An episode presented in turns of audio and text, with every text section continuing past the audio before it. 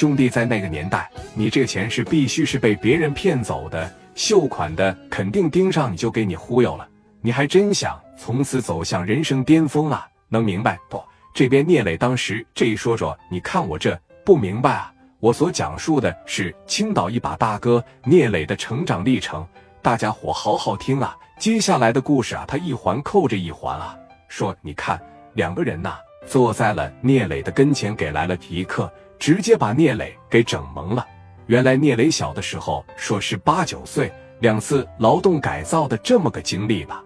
他只会说跟村里小孩打个架，拿个砖头给人脑袋砸开了，是吧？没有说经历过真正的社会啊。说就反复的寻思，也没明白啥意思。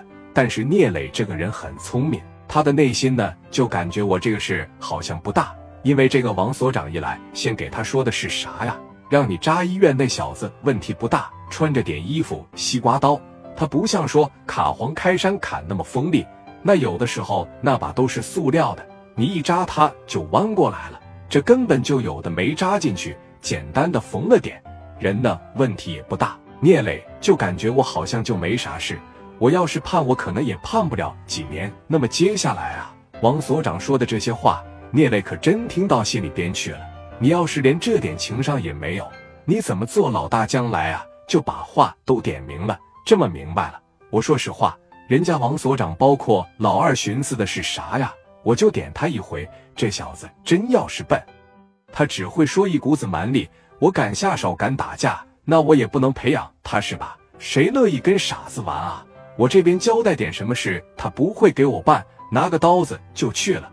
我敢捅人，那不纯纯的废物吗？王村长说了：“这么的吧，说你看我管辖的这一片啊，虽然不大啊，但也有这个三四万的居民。这每天在街上打架斗的啊，特别多小偷小摸的，也特别多抢劫的，是吧？拎包的那每天搞得我啊头都大了。一开始我是把这个事呢交给于飞来做了，但于飞他不争气啊，手底下那么些人都没有一个说能把你这个乡下来的小伙给制服。我现在啊，非常的怀疑他。”于飞没有什么办事能力，我觉得你就不错，想不想从此以后替我分担点工作啊？出去了以后，该卖你的鞋卖你的鞋，该搞你的批发搞你的批发，多张罗点兄弟让他们跟着你。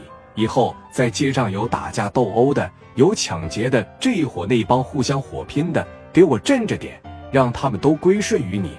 那我管辖的地方太平了，咱哥们日子都好过。前提是一点啊。你只要别给我捅破天，别给我折腾出花来，我绝对啊保证你安然无事。哈哈哈！我说的这些话呢，也希望你好好考虑考虑啊。考虑明白了之后啊，把铐子给解开就回去吧。卧槽！这聂磊当时就懵了。考虑好了，把铐子解开就回去吧。聂磊的大脑现在在飞速的运转，他可不傻，情商很高的这小子很尖的，说你看，既然你这么有思想，这么有抱负。你想报答你刘叔，那想到达你刘婶，想孝顺你的父母，想在农村里边扬名立万，你就要获得一个男人的尊严。就像你说的，开个小门店卖卖皮鞋，你永远就是个臭卖皮鞋的，你摆脱不了这些光环。回去了以后，没人拿着你当。现在四邻八村里边哪个不做这小生意啊？你瞅你那点格局，我能买个新捷达，我买个新的；买不起新的，买个二手的。买不起二手的，买个抵押的。好赖我买个摩托回去，你就这点出息啊？爱你的父母，你的刘叔，你的刘婶，对于你寄予了这么厚的期望，你就骑个摩托回去啊？我这小官不大，我爹过六十大寿的时候，我招了好几十号兄弟在这伺候着。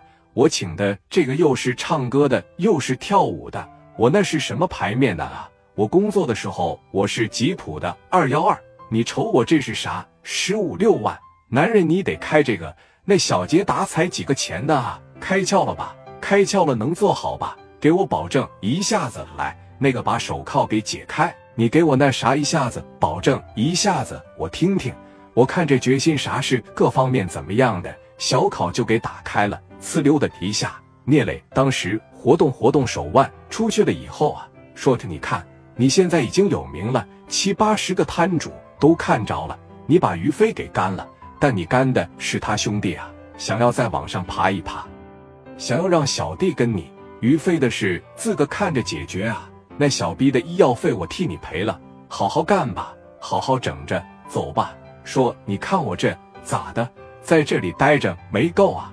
我希望下一次进来的时候是给我汇报工作，找我喝茶来了，而不是以一个阶下囚的身份来面对我。等下次再来到我所里的时候，我希望最起码你得领十多个小弟，让我看到你的成长。他们在叫你磊哥呀。两年之后，我希望看到这一片的一把大哥，这边一帮那个一伙瞅着你都麻，都得叫你磊哥，明白了吧？好好干，我这边也不急，给你机会啊。说你看王总，嘿嘿嘿，小孩情商挺高啊，哈哈哈。行了，去吧，只要别捅破天，我这边都能支持你去吧。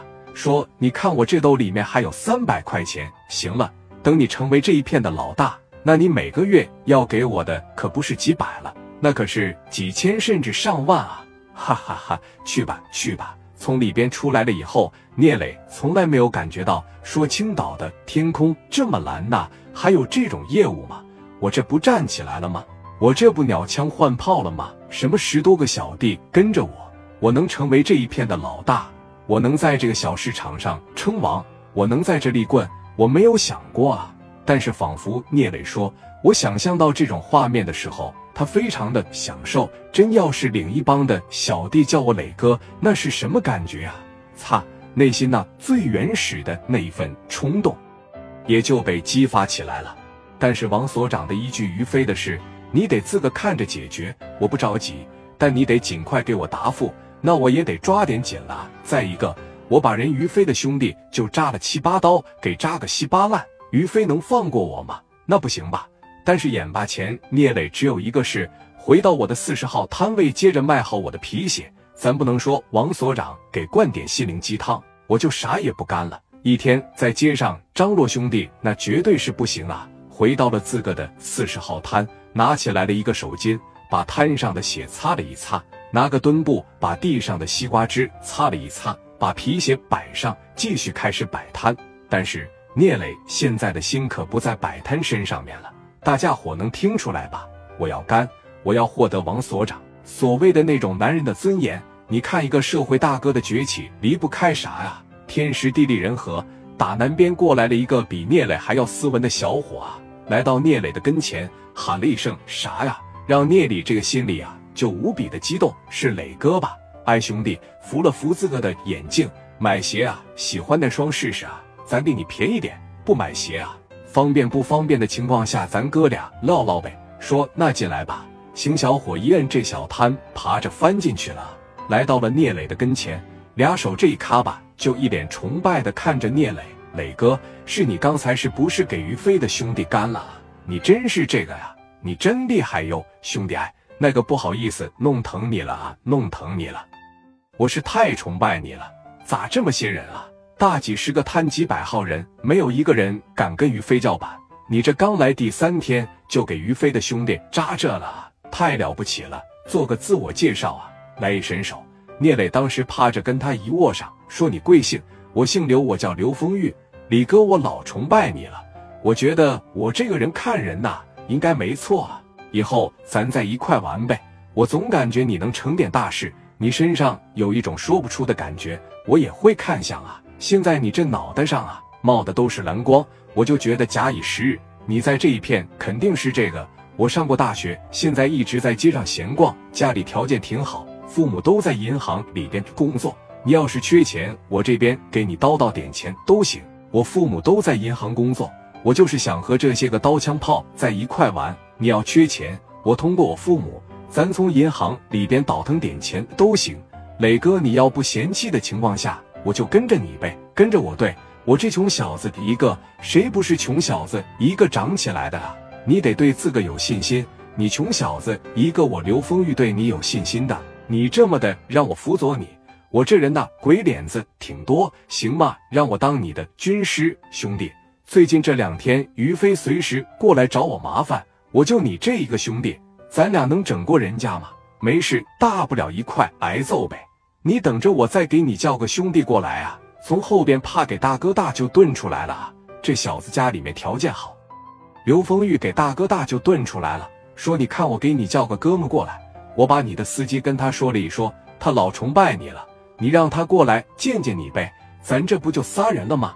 不行，今天晚上咱喝点，咱拜个把子。行，那你叫过来吧，我看看行。大哥大，听着啊，蒋元啊，我是风韵，快快快，磊哥出来了啊！在即末路呢，赶紧过来。磊哥说见我了，我给磊哥引荐了一下子，我是好哥们，打仗够手挺狠。磊哥说：“见见你，果真吗？是你看我这，你让磊哥接电话来。磊哥，你接个电话。”聂磊当时把这电话一接过来啊，哎哎，卧槽，这声音这么大呢！那边磊哥，我是蒋元啊，磊哥，我老崇拜你了。这边哎哎，兄弟，我能听着，能听着是吧？真是磊哥是吧？刚才给于飞那兄弟干了的，扎了七八刀，给整医院里去了。给销户没呀？是你干的吧？啊，是我干的。你真猖啊，磊哥呀！哎呦，卧槽，你真猖啊！你这么的，我现在马上过去。你能不能见见我？晚上我请你喝点行吗？那行行行行，你过来吧，兄弟啊！